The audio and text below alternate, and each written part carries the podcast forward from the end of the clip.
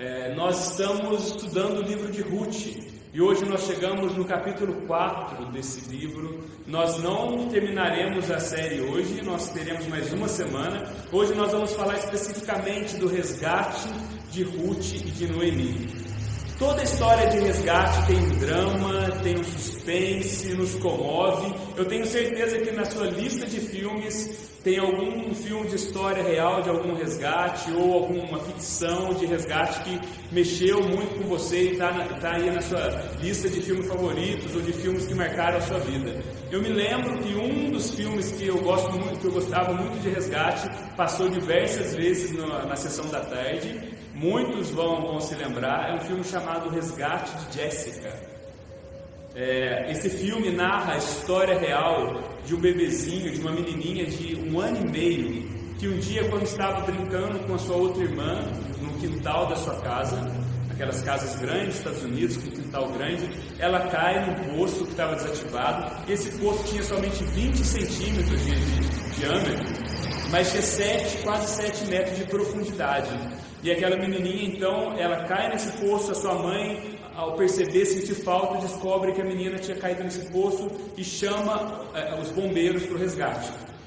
O seu resgate ficou muito famoso porque ele foi transmitido ao vivo pela maior rede de televisão do mundo, a CNN. Foi um resgate muito complicado devido a essa situação e ele só foi possível porque os bombeiros usaram uma técnica de escavação de poço onde eles fizeram um, um, buraco paralelo e depois um túnel chegaram até o local onde a menina estava, dois dias e meio após ela ter caído no buraco. Dois dias e meio. Jéssica então foi resgatada e ela foi encaminhada ao hospital, onde passou por diversas cirurgias, cerca de 15 cirurgias, para que ela pudesse é, se recuperar.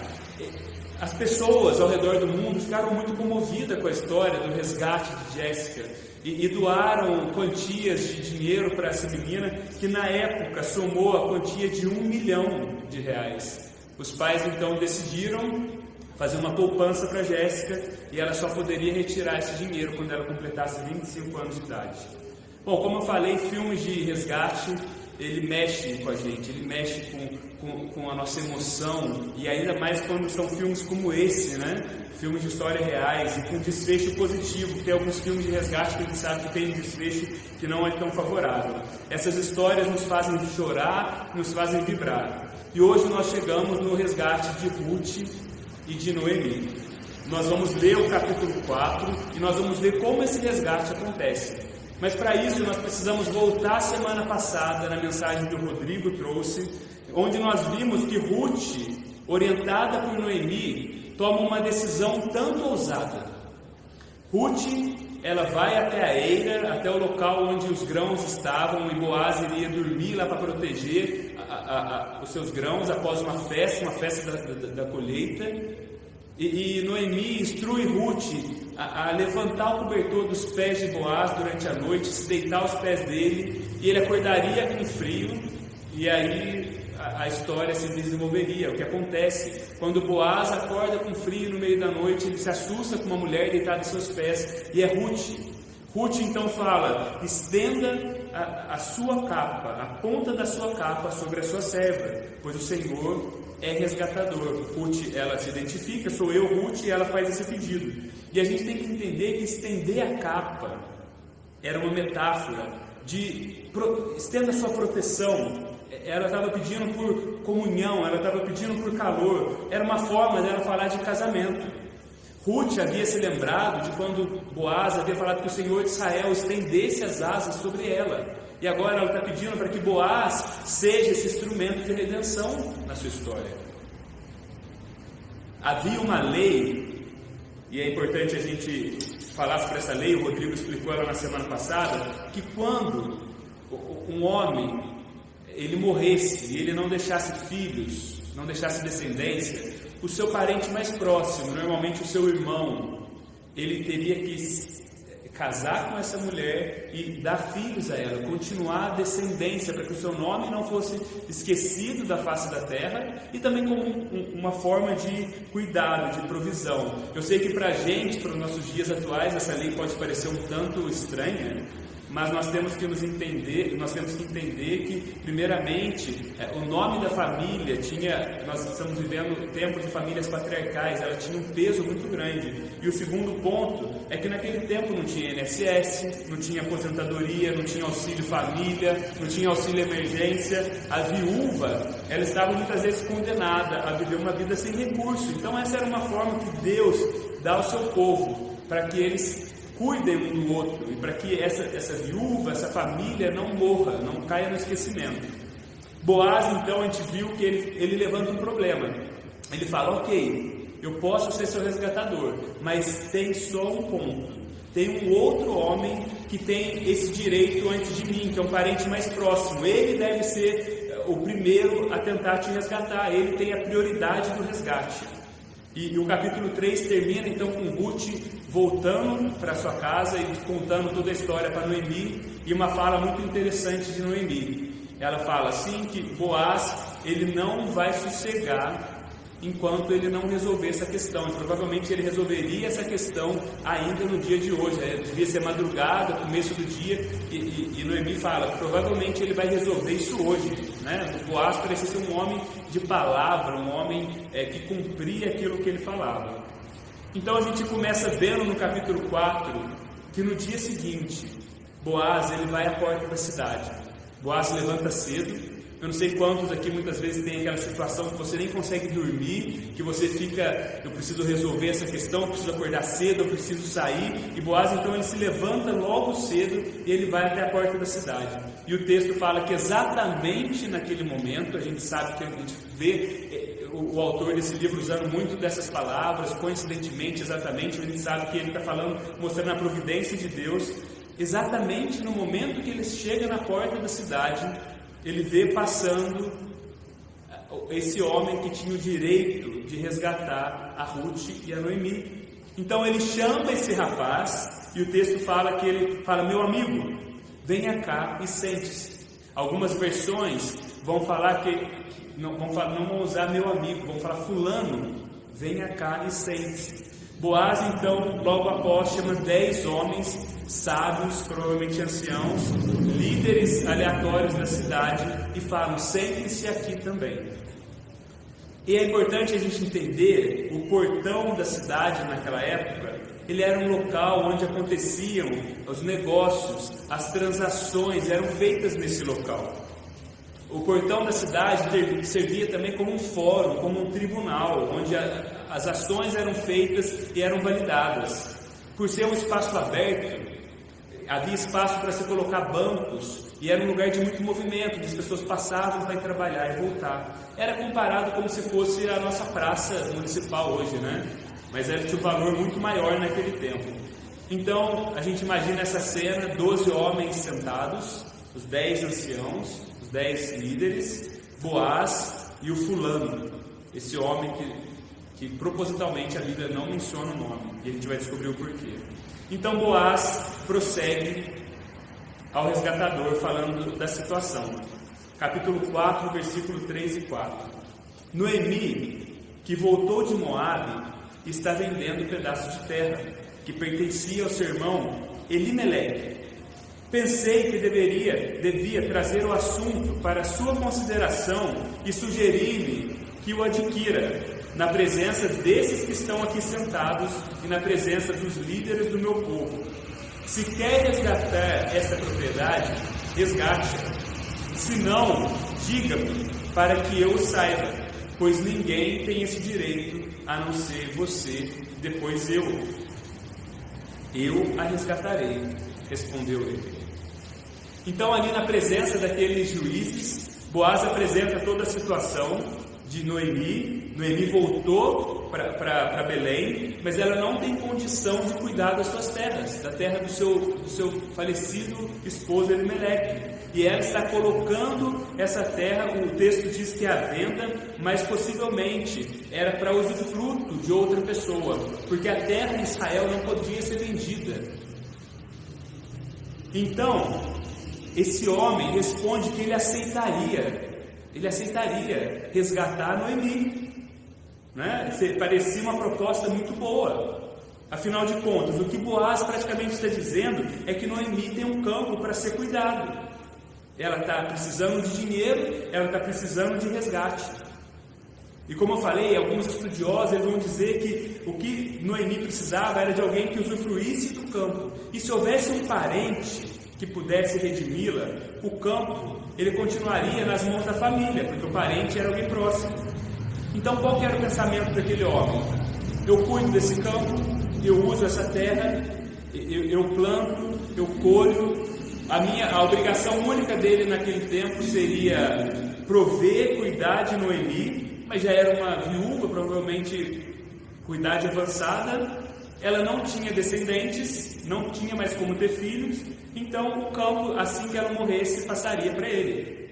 Então a resposta dele a essa altura é, é claro, Afinal de contas, né, Noemi, como falei, não vai ter mais filho, esse campo vai vir para mim depois. É aquele negócio que parece muito lucrativo.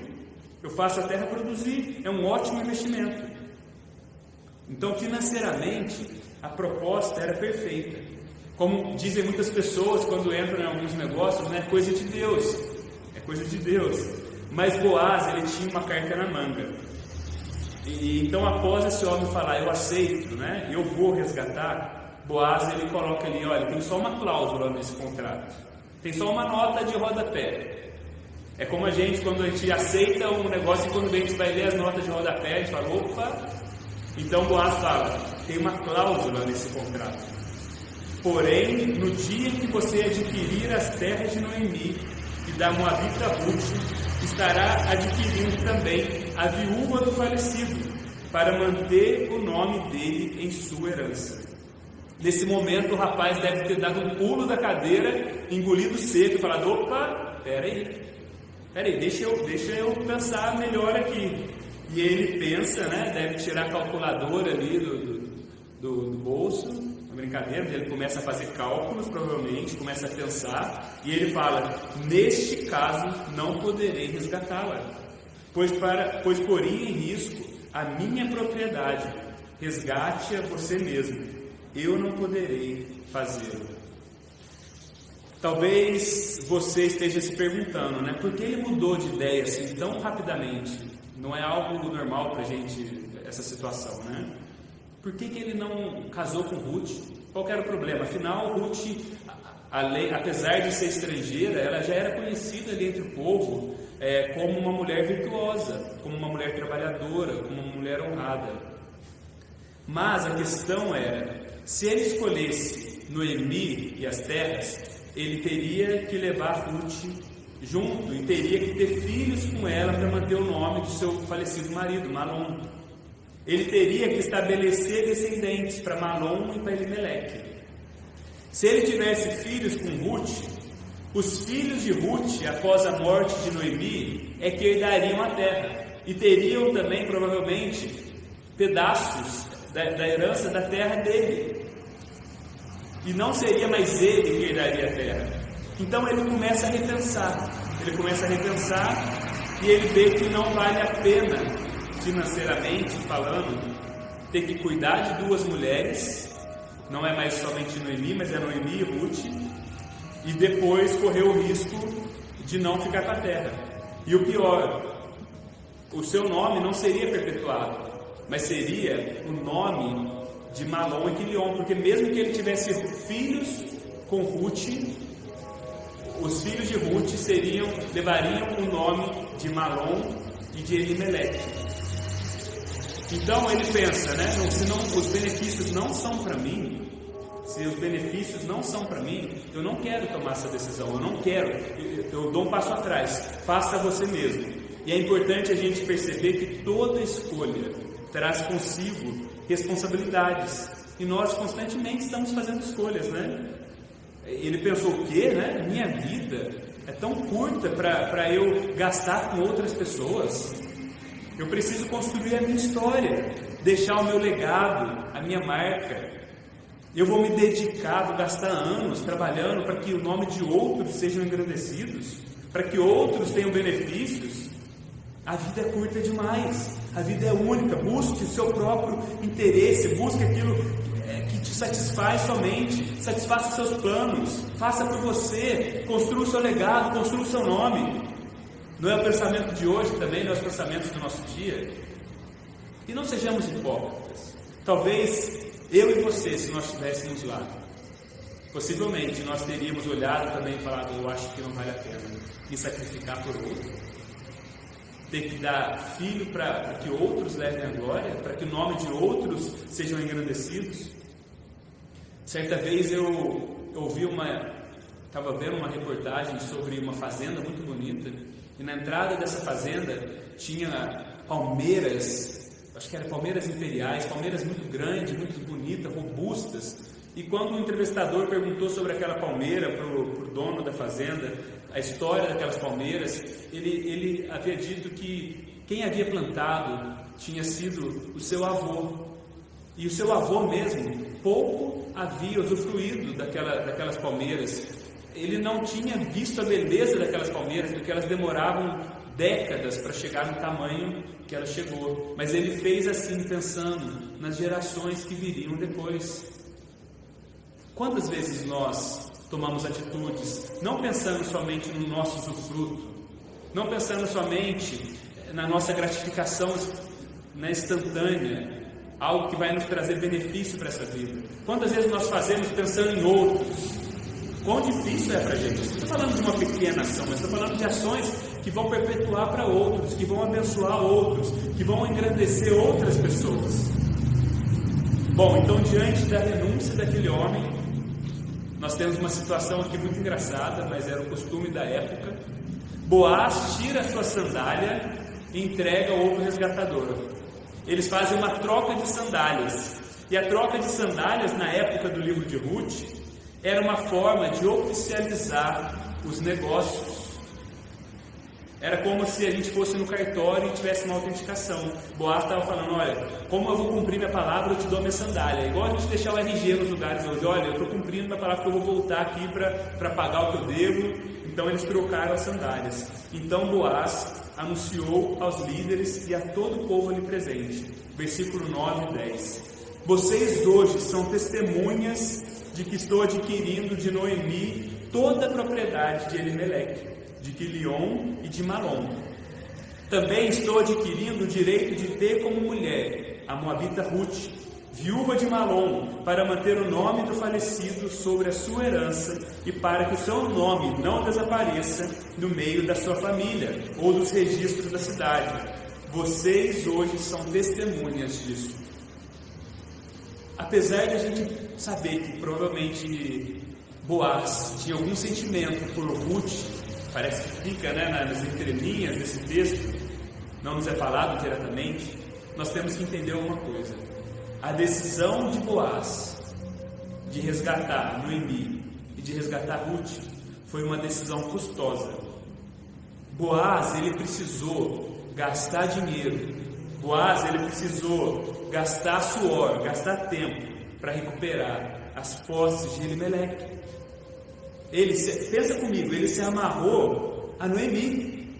Noemi era mãe do ex-marido da sua esposa. Ele ia casar com Ruth. E a gente vê que ele faz isso não por obrigação, mas por deleite. Nós vemos ele fazendo isso por deleite. Ele não faz isso porque simplesmente a lei mandava. Boaz ele deseja servir, Boaz ele deseja abençoar, Boaz deseja usar o seu nome, o seu tempo o seu dinheiro para abençoar Ruth e Noemi. Quantas vezes nós usamos do nosso dinheiro? Quantas vezes nós usamos do nosso tempo? Quantas vezes nós usamos do nosso nome para abençoar outras pessoas? É algo para a gente pensar. Nem toda escolha, meus amigos, são escolhas que devem ser baseadas em vista a investimento. Nós vivemos em dias é, de muitos sabichões na internet que, que dão dicas de como ganhar seu primeiro milhão, meninos de 18, de 20, meninas de 21 anos falando como chegaram ao primeiro milhão com 20 anos, que, como eles foram espertos, como eles guardaram. Não estou sendo contra você guardar, você ter uma poupança, você ter um investimento.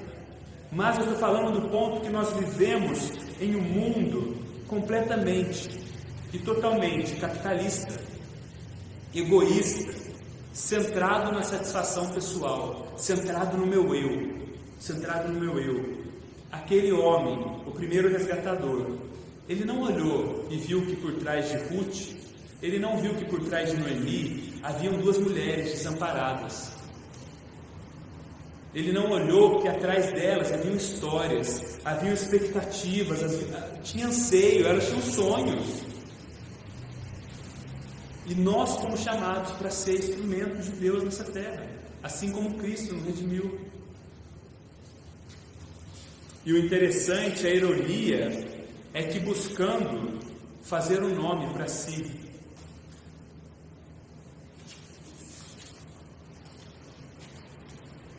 E amigos, nem toda escolha que nós fazemos deve ser vista como investimento. Nós vivemos em um mundo capitalista e nós temos que ser cuidadosos. Eu tenho certeza que muitas vezes você já viu vídeos, especialmente no YouTube e nas mídias sociais, de jovens falando como chegar ao seu primeiro milhão com 20 anos, com 21 anos, falando como eles vão te fazer ficar milionário em pouco tempo. É, você tem que guardar, você tem que. Tem regras, tem meios. Eu não sou contra você, nós cristãos e nós pessoas, as pessoas do mundo, elas precisam pensar E amigos, nem toda escolha que fazemos deve ser vista como investimento. Nós vivemos em um mundo capitalista. Nós vivemos em um mundo egoísta, em um mundo centrado na satisfação pessoal. E a gente vê que o problema não é do capitalismo de hoje, porque esse homem vivia numa, num tempo totalmente diferente, não era capitalismo, mas a decisão dele está centrada nele, do egoísmo dele. Isso é consequência do pecado. Isso é consequência do pecado. Nós olhamos somente para nós, para a nossa satisfação. Eu não sei quantos já viram, provavelmente você já viu, vídeos que aparecem rápido no, no, no, YouTube, muitas vezes falando de jovens, de pessoas como chegaram ao seu primeiro milhão é, com 20 anos, com 21 anos, como elas ficaram milionárias, como elas desenvolveram fortunas. E normalmente você vai ver que, que é algo é só você, é o seu eu, é o seu eu, é o seu eu. E meu amigo, nem toda escolha que nós fazemos deve ser vista como um investimento.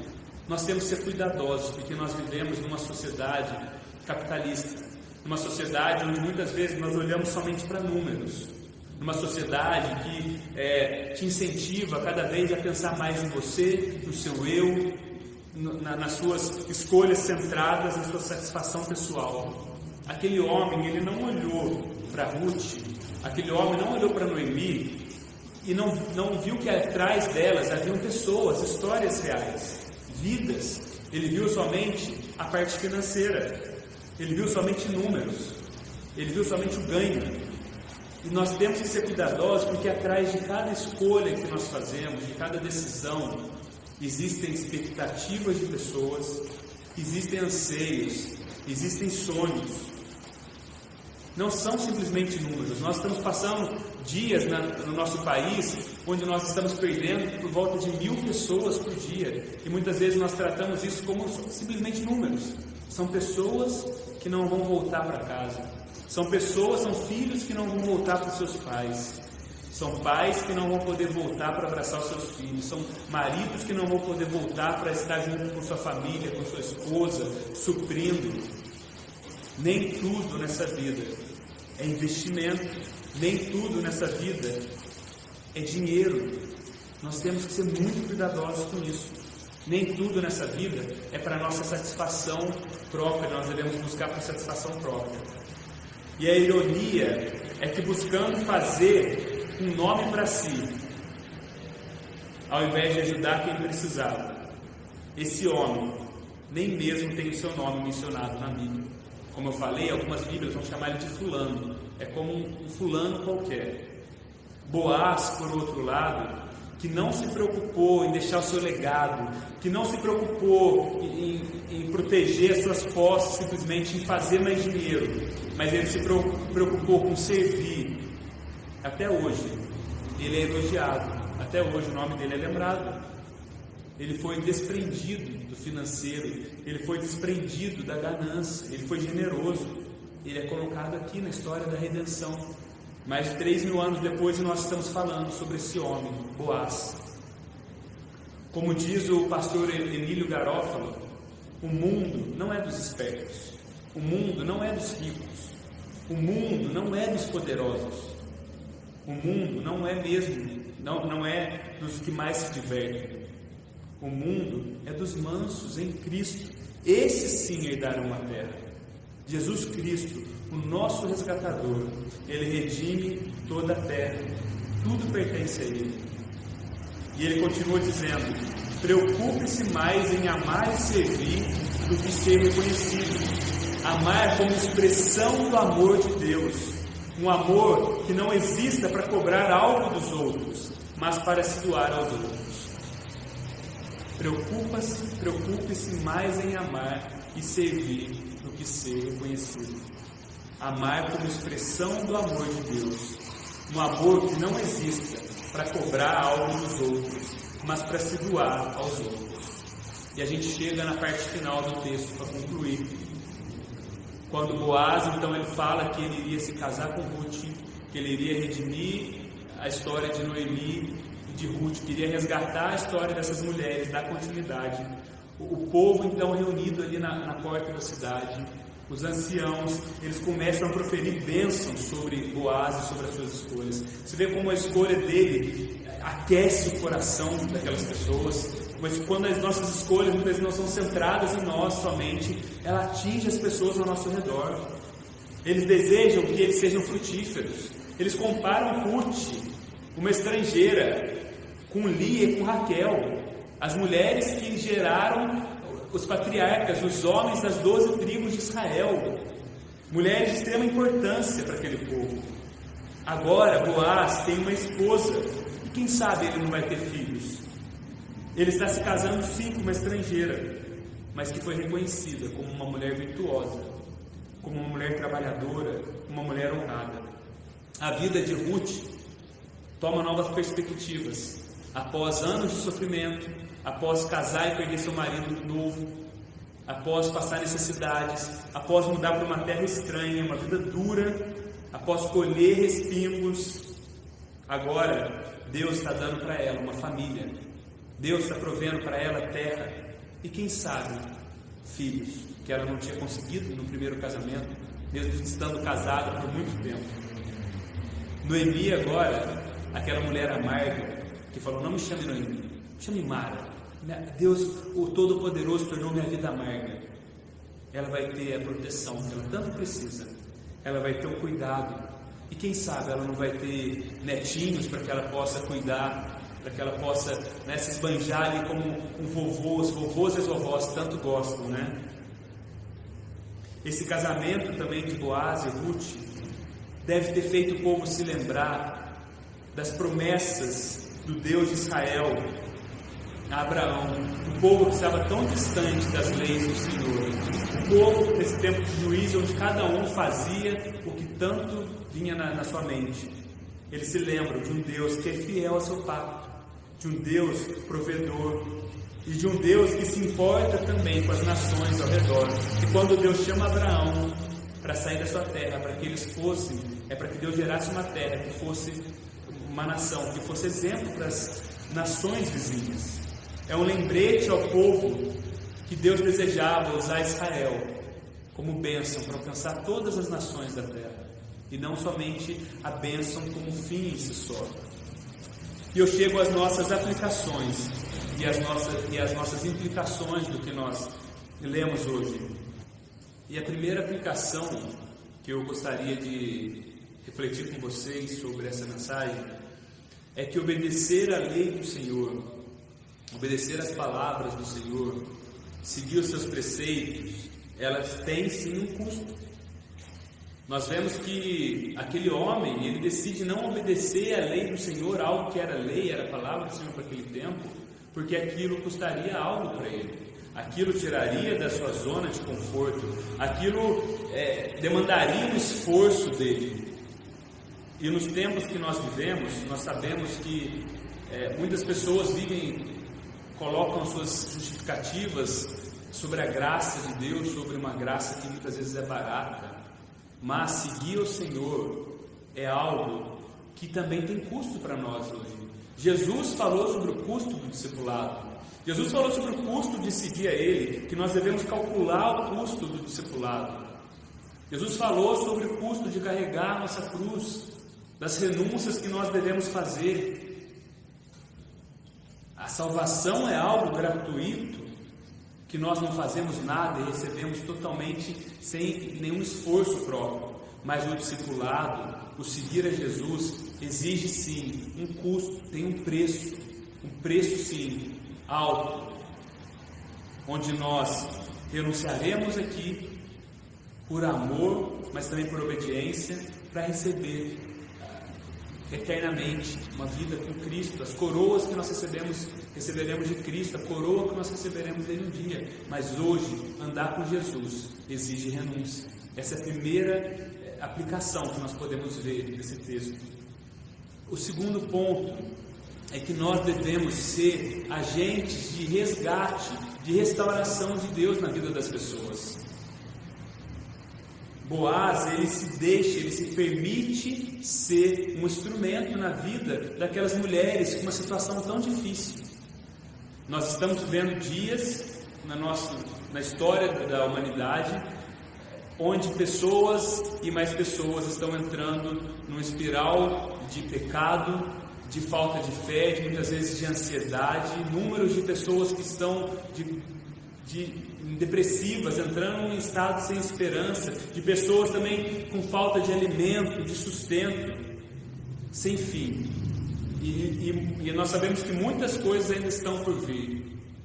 Pessoas que precisam ouvir uma mensagem de esperança, pessoas que precisam ouvir as boas novas do Evangelho. Não se cale, comunique as boas novas.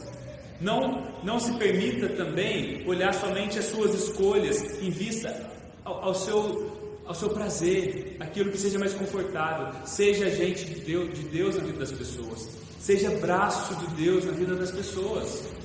Permita-se que as pessoas sejam abraçadas por Deus através das suas ações, que elas possam ver que Deus tem os braços abertos para recebê-las através das suas ações. Gaste tempo, gaste dinheiro, esforce-se pelas pessoas, seja agente de resgate de Deus na vida das pessoas. Eu te desafio a perceber pessoas ao redor essa semana que precisam de uma palavra de esperança, que precisam de um gesto de amor, que precisam se sentir protegidas, que precisam ter suas necessidades supridas. Seja instrumento de Deus na vida dessas pessoas que elas possam ver a bondade de Deus, que elas possam experimentar a bondade de Deus através da sua vida. Assim como Boaz, seja um resgatador. Por quê? Porque nós sabemos que o nosso Deus um dia olhou para nós dessa mesma forma. Assim como Boaz no texto, ele não dorme e ele provavelmente acorda ele cedo para resolver aquela questão. Comunique às pessoas que nós temos um Deus que não está inerte nessa história, que não está parado nessa história, mas um Deus que se moveu, um Deus que deixou toda a sua glória, como diz a Bíblia, algo que é impensável para muitas pessoas, e veio até a terra, caminhou entre a sua humanidade, a qual ele criou, foi humilhado, foi chamado de Beuzebu, mas viveu uma vida perfeita, por amor a nós e por, pela glória do Pai. Um Deus que não ficou parado na história. Esse é o nosso Deus. Comunique às pessoas que Jesus, ele foi até a cruz. Talvez nós podemos fazer aqui eh, uma comparação entre Boaz ter ido até a porta da cidade, Jesus ter ido até a cruz. Jesus, como diz Paulo, ele na cruz, ele cancelou a dívida que era escrita, que estava constava em nosso nome, havia uma dívida no meu nome, havia uma, havia uma dívida no seu nome contra Deus e essa dívida nos condenaria, ela nos era contrária.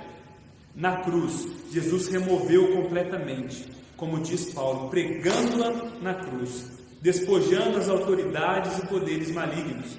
Ele fez deles um espetáculo público, triunfando sobre eles na cruz. Jesus ali na cruz, ele fala: está pago. Resgatei. não tem mais dívida contra esse povo.